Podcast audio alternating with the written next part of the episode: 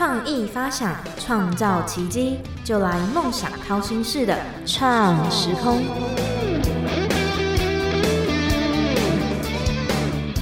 欢迎来到梦想掏心式创时空。我是小小，大家一定觉得小小怎么来创时空呢？嗯，因为仅仅今天去读书了，呃，他今天带请小小来代班一天，呃，听众朋友们应该对于呃这个 Panasonic 一点都不陌生吧？不管是在各种产业都能看到他们的身影，他们的产品，同时他们也常常支持各种有意义的活动。所以今天趁仅仅不在的时候，小小来代班，就特别邀请到这个 Panasonic 台湾松下销售股份有限公司，他们是建筑设备营业本部的曾俊凯总经理来到我们呃节目中，同时还有一位是我们的节目的常客，台北室内设计装修商业同业工会的谢坤学副理事长 Eric 来我们节目中来跟大家一起分享。他们的一些对永续的一些看法，对一些商品的看法，对一些设计的看法，那请两位跟大家一起打招呼。呃，学长，你先。好，那首先非常感谢那个主持人邀请我过来参与这个节目，那同时也跟各位听众打声招呼，Hello，大家好，我是 Miso。Miso，嗯，好，学长好，来那个 Eric 呢？好，小小曾总。呃，各位听众朋友们，大家好啊！我是 TID 啊，台北市室内设计装修商业同业工会副理事长谢坤学。呃，各位听众朋友，大家午安，大家好。嗯，大家好，艾瑞克好，哦，Miss 好，我学习来了。好，你看我趁君君不在的时候，把它搞得呼天呃呼天抢地的啊。那我现在就想请问，嗯，今天我们的嘉宾曾总。我还是要正经一点嘛，啊，曾总，那可不可以请问一下，你自己比较觉得像哪一种水果，哪一种料理？诶，如果说要这样讲的话，我觉得自己比较像是芒果啦。芒果，黄色的耶。对呀。那为什么呢？讲一下原因吧。诶，其实芒果大家在吃的时候都会觉得口感蛮不错的，而且特别在那个夏天的季节里面，尝到芒果的味道的时候，就会非常的开心。那重点呢，它可能比较像我的个性。嗯哼，外面是软软的，但是里面有一个很大的硬核。基本上，我我自己个人是这样子的，就是会保持一个非常好的一个弹性，但是呢，会守住某些原则，那是我的底线。嗯，所以变成就是说我为什么会以芒果来形容自己，因为跟我的个性跟我处事的原则比较相近。所以你是把你的盔甲放在内心喽，所以是硬核放在内心。其实芒果有一个别称叫芒果爽，看到芒果就很爽，而且是夏天的消暑圣品。呃，那请问一下曾总，你可不可以？你还记得你自己第一个梦想吗？要不要聊一下你的梦想？呃，实际上我从学生时代开始就一直很想做对社会有贡献的事情，所以当我在要读大学的时候。那我首先选择的是新闻科系。对呀，所以我刚刚喊你学长，真的是学长哦。但是当然，这个过程当中有一些转变的。后来觉得，哎，当然在新闻科技上面来讲的话，出社会了，当了记者之后，那可以为一些不公不义的事情打抱不平。但是呢，后来发现这样子好像不够。所以呢，现在跳进来 Panasonic 集团里面，嗯那就是希望就是说，透过我们的努力，全球化的呃企业的这样的一个努力，把整个美好的一个生活能够贡献给全部的人。嗯哼。那也希望就是说，透过这样的一个方式呢，对我们的下一代，对我们未来的生活，能够更创造永续而美好的未来。是的，嗯，我蛮认同的耶。我这靠一支笔能够写的文章真的很有限，但是做出来的产品可以遍布全球，可以造福更多的人类。那据我所知，Panasonic 在去年好像第十五届台湾企业永续奖里面，连续五年荣获企业永续综合绩效的永续典范外商企业奖，连续五年呢，很不容易耶。可不可以跟听众分享一下，这个集团到底做了什么的贡献，或者什么的努力，才可以得连续五年得到这个奖？嗯嗯，实际上能够获得这样的殊荣，我们真的非常感到非常的荣幸，而且非常高兴。那实际上为什么有办法得到这样的一个成就？实际上就是有四个字来形容，我们始终都是以以终为始，就是说我们会去设定一个比较遥远的一个目标，然后呢，我为了要达成这样的一个目标跟愿景，那我这个企业该每年每年该做一样什么样的一个事情，按照计划逐步的去做一个实现。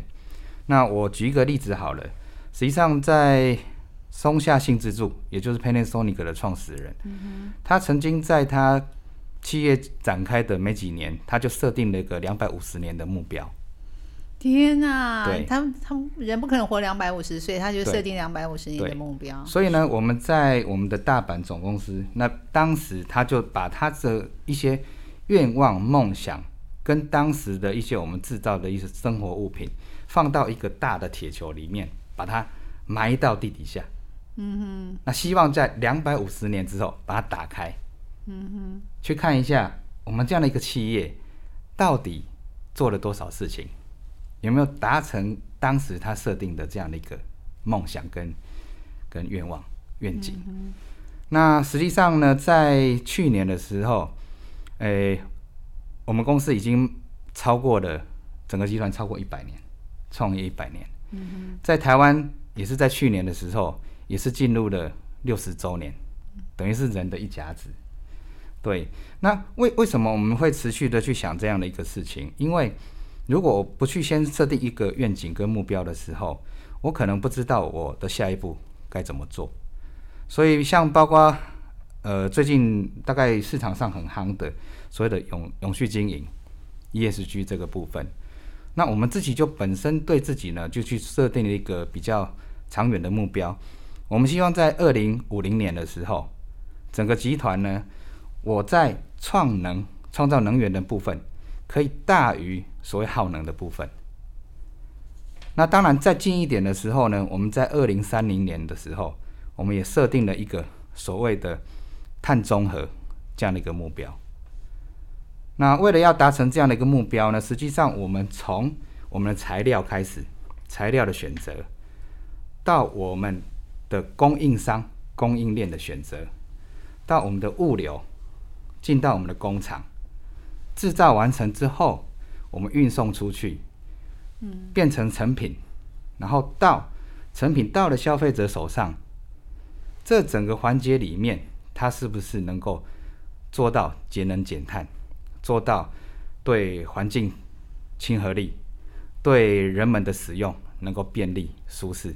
所以你们是每个细节都顾顾顾及到，不光是只有产品本身，是连运送的过程都有顾及到。对，但是我这边因为嗯，王小小是一个好奇宝宝，那我们常常说到 Panasonic 都会想到的是一种各种电器嘛。对。但我想问 Eric，嗯，除了电器之外，比较比较常运用在你们的室内设计师这个领域有一些什么样的产品？呃，不光是电器嘛，应该刚刚那个曾总有介绍他的那个是一个是建筑相关的一个部门，那所以我就又好奇啦。那每次都是当好奇宝宝来请教各位专家。呃，不敢，谢谢小小。其实曾总其实他呃说明 Panasonic，其实它其实是个大集团，它的产品非常的多元。那其实从建筑的这个部分来看的话，其实它涵盖的这个室内室外的空间里头，它有建材跟设备。那我们耳熟能详的，大概就是从日常接触的这些开关面板啦、家庭的生活设备啦、吹风机啊，其实每天我们都离不开它。可是我们在享受生活的过程当中的这个舒适跟安全的时候，其实呃，我们可以看我们在厕所的暖风机，前一阵子哎寒流来的时候，哎，我们刚好有这个暖风机，我们会觉得哎在厕所里头特别的舒服。上厕所的时候，马桶上的这个温控温控呃这个坐坐垫是温暖的，就不会有冷冰冰的感觉。呃，那包括我们在房间的这个空调，那除了这个设备其实有以外，其实刚刚陈如曾总讲的，他们在创储能里头的一个运用，跟整个室内的环境里头，他们考量了很多这种能效的关系，他们的在能效的这个使用上是非常的这个怎么讲？呃，应该是节能，而且可以达到我们呃除了设计的一个目标以外，也可以帮我们的客户省钱。更重要的是，他们贴心的考虑到生活的本质，就是在健康上面的要求。尤其前几年的疫情，在 Naomi 的这个产品上面，其实它让我们空间的这个细菌减量减少，呃，不仅让我们的生活的快乐，也让我们生活的更健康。嗯哼，嗯，那但是我们对于 Panasonic 在建材上的运用不是这么熟悉，可不可以请我的学长帮我们解说一下？那我们大家跟小小一样好奇嘛，想要清楚嗯什么样的建材是其实都已经运用 Panasonic 都已经有这样的产品可以是运用在生活上。况且你们的企业是以终为始这个理念，我觉得好赞哦，就是永远都没有终点，因为终点就是你们的起点，所以你们就不会自满，就是永远都是在超越自己。你你的对手只有自己嘛对，Panasonic 的对手只有自己，所以我嗯小小就很对于这个嗯有良心的企业非常的好奇，特别是在建材的部分是完全一个门外汉，想听专家来帮我解释解说一下。OK，那实际上呢，我放呃换一个比较轻松的角度来说好了。呃，我常常啊带一些客人到日本去，去我们的工厂，去我们总公司去看。然后后来常常会发现，在一些卖场，很多台湾的大家去旅游的时候，哎，都抢着哇最新型的吹风机是什么？然后看到那个吸顶灯，哦也把它搬回家。看到面包机也把它搬回家，嗯，甚至很多人都跑去晴空塔去看。对，那为为什么我特别提到这样子呢？因为实际上我们的集团跟我们生活真的非常相近。我们从所谓的生活大小事、住宅空间大小事，甚至到商业空间大小事，全部都是 Panasonic 的事。那我们是希望就是说提供这样的一个便利性能，让大家就是说。呃，在生活上面来讲的话，是一个很快乐舒适的感觉。那简单说了，说我们就回到呃室内设计的这一这一块领域建，对建材来讲、嗯好了。实际上，像我们每天回到家里面，可能有几个事情要做。第一个，我回家可能要吃东西，那我是不是不管你是要丰盛的大餐或轻简单的饮食来讲，你一定会用到厨房。那在厨房领域的时候呢，我们会有系统厨具。那系统厨具里面呢，我们会有所谓的那种呃烘洗碗机。那我们会有所谓的厨具上面的一个琉璃台、水槽、水龙头，甚至它里面的一些升降收纳柜，然后或者是系统厨具上面的一个插座，或者小的那个照明的灯，这些等等呢，实际上跟我们生活就非常贴贴近。那如果我们从那个系统厨具这边再延伸过来来讲的话，实际上在国外现在很流行所谓的那个客厅跟厨房是结合在一起，它就是会弄一个中岛嘛，对，中岛在那边之后，实际上它就是一个把家人团聚在一起的一个地方。那妈妈回来了，可能做个东西，小孩子可能就可以坐在中岛旁边，我去读书或干嘛。那等到大家一起团聚在一起吃饭的时候，那个气氛就非常的融洽。所以从这一点在出发的时候呢，好，那我们可能生活吃完饭之后，我总是要去洗个澡吧。那时候你就会到浴室里面去。那浴室的部分呢，像我们公司呃有整整体卫浴这样的一个设施，然后也有马桶这样的一个设施。那像刚才那个暖风机对他提到嘛，温控的实，际上，之前寒流来，大家冷飕飕的时候，如果说你可以进到一个啊很舒服的一个浴室里面去，你就整个人就会放松。好像现在暖风机还有烘干的功能，衣服不会干的时候也可以同样的烘干。对而且是小家庭最适合了，就是小小平数多功能运用，对就越贴近人性。对，而且我特别要提一个，我们有一个叫做那个三面镜，它是在洗脸化妆台上面的一个镜子。那一般镜子都平面的嘛，是魔镜吗？照了会年轻二十岁吗？它那个镜子很特别，因为它的照明是在中间，嗯，中间的两旁，然后呢，镜子平面之外，两侧可以左右折叠上来。那当女孩子在化妆的时候，嗯，她就不用脸转来转去，她同时可以看到自己三个角度的面，我到底画的好不好？果然是魔镜哎，是白雪公主的魔镜。而且那个镜子折折叠出来的后面，其实就是你收纳的地方。哦，好赞哦！对，所以不止说你可以让自己的整体非常的漂亮，等你把它恢复回去之后，你的空间也很漂亮。没有这样，我就要怪你了，学长。你怎么都不把这么好东西大力的推广，像我都不知道。我可以做一点分享。我记得我早年的时候，呃，到日本去参观他们的这个建材的展示中心，或者是他们有一些呃食品屋，尤其是在东京湾那边，哦，几乎都是透过一个教育的方式，呃，让消费者大众，甚至是小朋友，他们从小就可以了解这些科学跟企业的一个社会责任。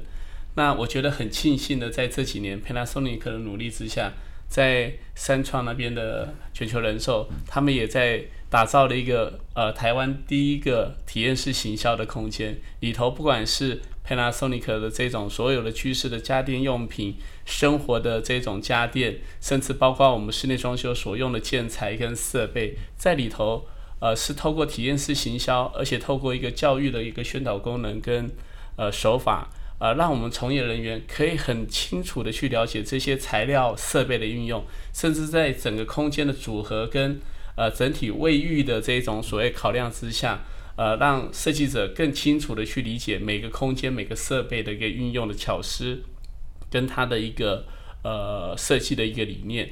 我觉得这个都是让台湾的不管是设计者或者是消费大众。呃，都可以去很快的去理解到这些产品的特色。嗯，那待会学长你要曾总，我这样太不礼貌了，小小没大没小哈，就是待会你要好好分享，让我们的听众都可以去体验一下。OK。因为日本其实它那个，因为特别是东京嘛，那种面积很小，就是呃，就是每个住宅的那个能够使用的空间很小，所以其实它每个电器用品，甚至室内的装修都是非常非常精，透过精算，特别电器都是呃精算，然后是精准，甚至是呃多功能的的一个产品，更贴近人心的一个产品。的待会也可以好好分享，你们怎么样运用在这个生活中，把这些产品就是让人家嗯嗯空间变大了，而且又省到钱了。是好，那嗯，我知道嗯，Panasonic 有一支影片，就是让孩子的美好一直美好下去。是嗯，小小看到这一支影片的名称，就觉得嗯。就微微的，就有点小感动。可能我是文字的那个文字型的人，感动型的人物嘛，就是人吧。那可不可以讲一下你们当初谈这拍这支影片想传递的理念是什么？嗯，实际上这个影片如果大家有看过，它一开始的话是呃很多的孩子他去表述他自己认为的美好的事情是什么。有人可能觉得是猪排，有人可能觉得是。饮料或怎么样之类的，但是呢，这边特别要传达的就是说，我们希望在孩子还小的时候，我们去让他们去理解什么叫做享受，什么叫做美好。当他们体会过这样的一个享受跟美好之后，那我们就想办法去让他们知道，教育他们哦，原来美好的生活、美好的环境是必须这样去做的。那当他们体会到，了解了这些理念之后，他们进进一步就会觉得说啊，我应该要去珍惜这样所得到的。那同时也透过他们未来他长大了之后，他会把这样的一个讯息跟情感呢，再传递给下一代。所以透过这样的一个不断的一个教育传承之后呢，我们不只会对未来的呃下一代让他觉得更美好，同时也可以透过下一代去创造更美好的一个未来的生活。这个是我们当初希望所传达的一个事情。嗯，小小看那影片的时候，我记得一个其中有一个桥段啊，就是一个小朋友就是说，美好就是听到听到老师说可以开冷气，因为其实呃现在冷气每一班就是电费要自付嘛。对。那其实如果要嗯多开冷气，就要多付电费。那小朋友说，听老师说可以开冷气，他是最开心的事情。那据小小了解，呃，这边的 Panasonic 的，其实在拍这支影片，其中有提到一个，就是说其实可以省下八十万座大安森林公园的电费，就是就是呃，就是朝一个永续的一个经营的目标去做这个努力，嗯可不可以聊一下这个怎么样是这个产品是怎么样永续？那你是怎么样能够让小赢得小朋友的心？实际上这个事情的话，呃，应该是这样讲，在我们对于空调的一个认知上面来讲，可能最粗浅的想法就是，哦，我到夏天的时候我可以冷，但是呢，冷这件事情它是必须要付出另外一个环境上的代价，因为它会造成我们的呃耗电，同时会造成对于碳排量的大量的一个释出。所以呢，我们为了去降低这样的一个碳排的释出，同时又能兼顾到我们的一个快乐的生活，所以我们在所谓的节能上面来讲的话，去做了非常深刻的一个呃去研究。那像国家的认证上面来讲，它可能会对于我们的空调要求一级能效这样的一个效率在，但是以我们公司的一个角度上面来讲，一级能效它并不会代表这样就停止了。所以我们现在目前所推展出来的商品，它是高于一级能效非常多的部分。可以帮大家省钱喽。当然，因为它是一级能效之后，它的节省的费用节省非常多。我们先不要说学校这个部分来讲，实际上我们呃，我也不要讲台南的某一个饭店，嗯业主采用了我们这些空调之后，他非常的开心，回过来跟我们说，哇，他竟然省了一半。哎，这个小小有经验哦，小小就是在去年的时候换了两台冷气，就会换成 Panasonic 的。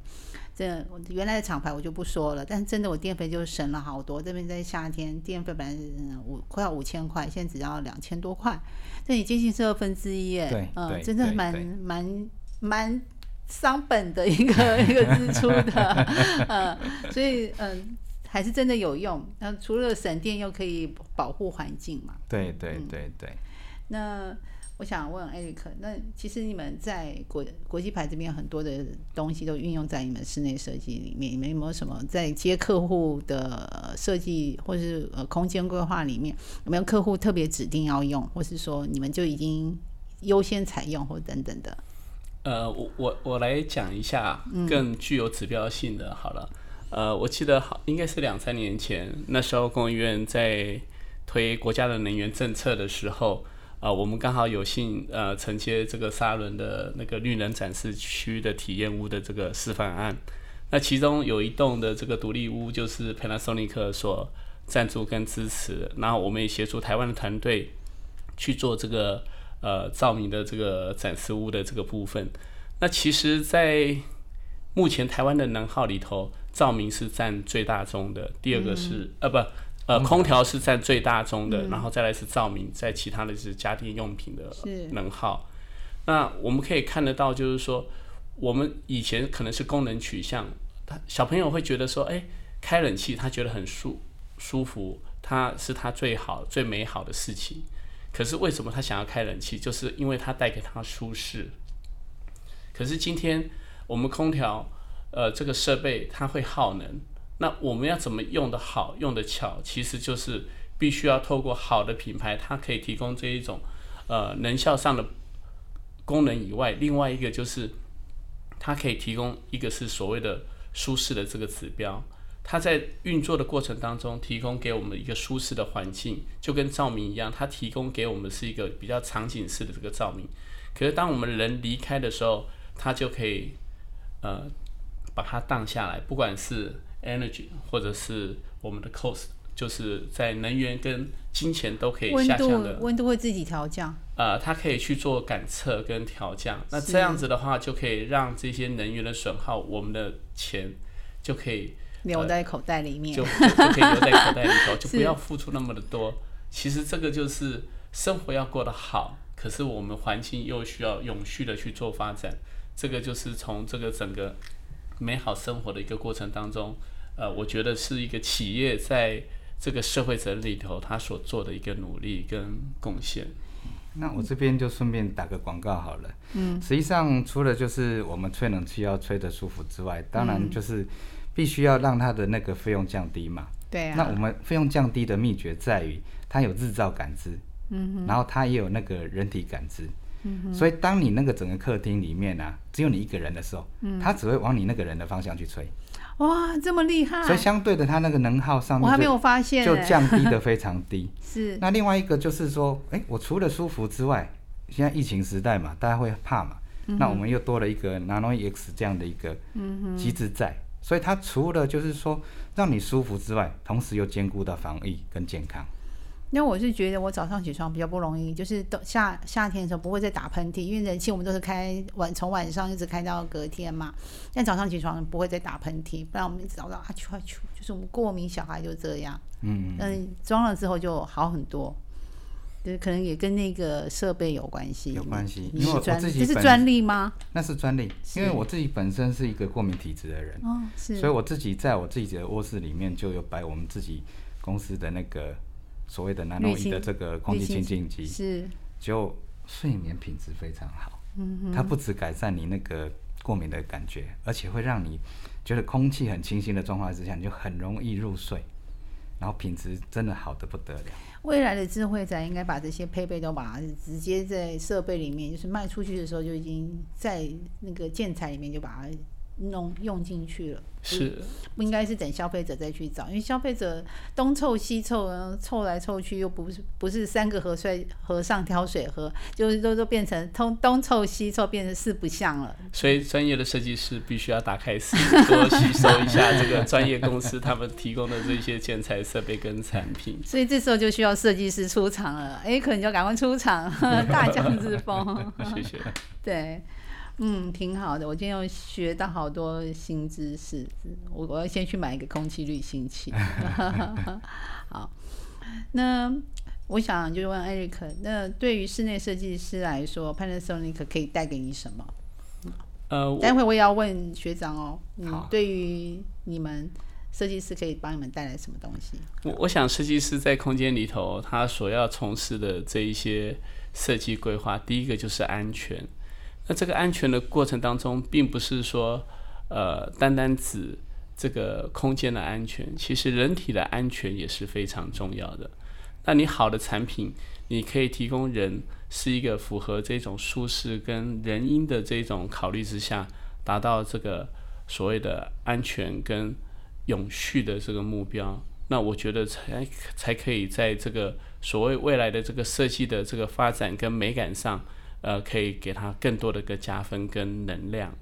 那我觉得这个是 Panasonic 带给我们的一个优势跟呃好处。那我也非常感谢他们，呃，这么多年来一直在教育上面，还有在科技上的这个进步，提供给我们呃国人跟我们自己有很多的这一种舒适的这个环境，还有就是打造这个未来的美好的一个生活的一个目标跟理想。Panasonic 以终为始的这个企业经营的这个理想、这个目标，我我觉得我真的是很赞很赞，就是给你们点三个一百个赞啦，三个赞是不够的。那所以我小小就问了，那对于设计师来来说，就是 Panasonic 希望设计师能够协助你们什么？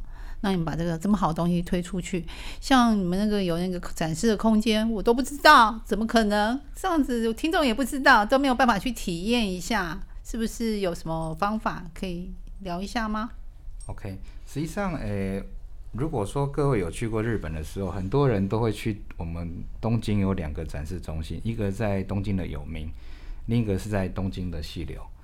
那实际上，过去在台湾这个地方呢，并没有类似这样的一个展示中心、体验馆可以看。那为了解决这样的一个问题呢，我们在呃这两年，我们成立了一个在台北的八德路一段的五十五号，嗯哼这边有一个我们的一个总部大楼，那楼下的一楼的部分呢，它实际上就是目前台湾最大的 Panasonic 的一个体验馆。那里面的内容呢，当然除了包含我们一般常用的这些家电啦、或者是像女孩子在用的一些蒸脸机呀、吹风机什么之类的，它还有包含就是到我们平常在家里会用到的一些收纳系统厨具或者卫浴设备，那甚至也有所谓的一些高龄设施的东西，这样的一个建筑相关的东西在。那甚至小到我们所谓的开关插座，它也提供所谓的那种玻璃型的开关插座、金属型的开关插座，到一般最简单的开关插座这样的一个内容都有存在。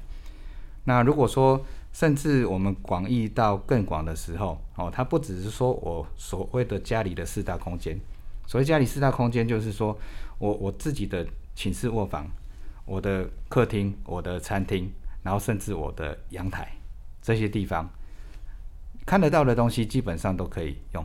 那所谓的叫做在设计里面叫天地壁嘛，对，这是构成一个空间最主要的。基本上你在那边都可以看到你所要天地壁相关的一个设备，都可以提供到里面去。嗯。那甚至就是说我们平常呼吸相关的空调的设施，甚至空值的设施，这个部分它也帮你可以去做一个提供。那当然还有一种叫做水，水的部分我们也有一些净水的设施。在那边也是可以看得到。嗯，那如果说我们再往屋外再去扩充的时候，那像是我们有所谓的屋外照明的部分，哦，甚至我们有路灯、庭院灯这样的东西，其实也有。那甚至我们有时候看这些都是小小不知道的。还有一些生活享受，其实包括三 D 的这个环场的这个视听的音响设备跟体验空间，很赞呢。甚至我们要去做烹饪的时候，要把呃，透过这个好的设备烹饪出好的料理的体验厨房，对，其实都在里头。好像是未来世界，真的未来世界很近吗？在潘德森尼克的体验馆都可以体验，基本上都体验得到。哇，因为智能控制系统也是趋势了嘛，然后我就觉得我好想回到。不想回到过去了，我想飞到未来。那现在高龄化社会也是一个趋势，大家不生小孩了，然后嗯，人口就是不断的萎缩，那都要自己照顾自己。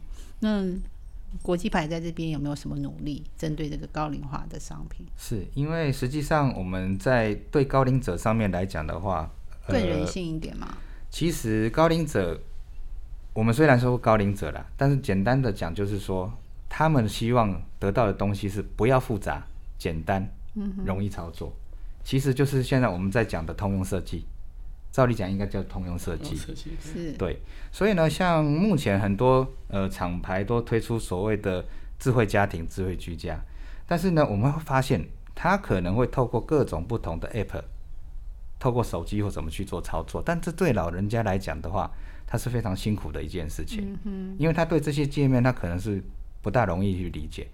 那目前 Panasonic 集团针对这样的一个部分，有提出一个解决的方式，就在我们的智慧的家电里面，我们透过我们电视的遥控器，我只要用声控的方式，就可以讲一句话，它就可以控制你想要控制的这些家电设施。这么厉害？对，我讲一句话，它就听我的。对。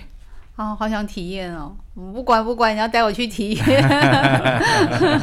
这么厉害！这样讲一句话，好像那个我们智慧手机，只要看脸就可以辨识，就可以知道我要要干嘛了。对，特别高龄者的话，你叫他拿手机去控制，他可能不知道；但是拿电视遥控器的话，对他来讲是最简单的。对呀，因为他们最常用遥控器了。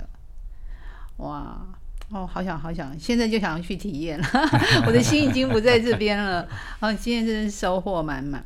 那我想就是说，你们嗯，两位都是业界的翘楚啦。那在各自领域都有各自的呃非常好的一个一个成成功的一个表率，都是一个成功的表率。可不可以帮我们的听众送我们听众一句话？就是曾总送我们听众一句话，嗯，给在努力道上的听众朋友一句鼓励的话。那也请 Eric。设计师，你的视视野是不一样的嘛？美学的视野，给我们听众一个不一样的美学视野。一句鼓励的话，那曾总你先说。OK，那我这边想说的就是，我们都要永远保持热忱，往美好的事情去迈进，然后创造美好的生活。美好是守护美好的呼吸 哦，我记住了。你看，我现在可以去 Panasonic 上班了吗？谢 谢谢谢。好，那 Eric 呢？哎，谢谢。我想是不是透过一个，就是我会给年轻的这个设计师朋友们，就是打开视野，迎接美好的未来。呃，因为呃，设计师就是要。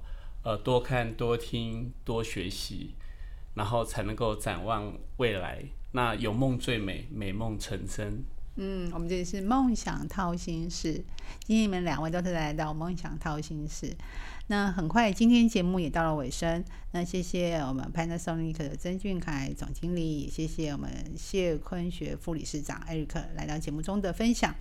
想要知道如何创造美好的人生，就千万不要错过每周五的创时空。啊，我我是今天的代班人王小小。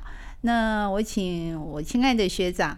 嗯，那可以跟听众们说说一下，嗯，就是六十秒掏心一下，就是今天你最重要的掏心时间哦，要掏真心哦，嗯。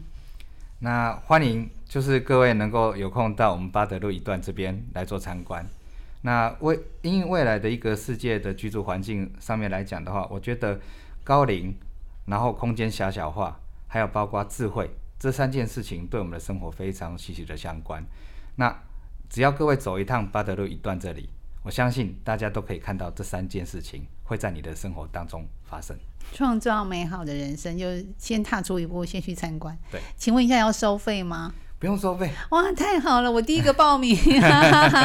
那哎，好，那这样子，我们今天节目就到了尾声。那有没有听众要跟小小一起去报名呢？我先帮大家去体验喽。那我们跟听众打声招呼，我们要说再见喽。OK，各位听众，拜拜。希望我们很快在巴德路相见。谢谢，谢谢，谢谢各位听众。谢谢艾瑞克，谢谢曾总。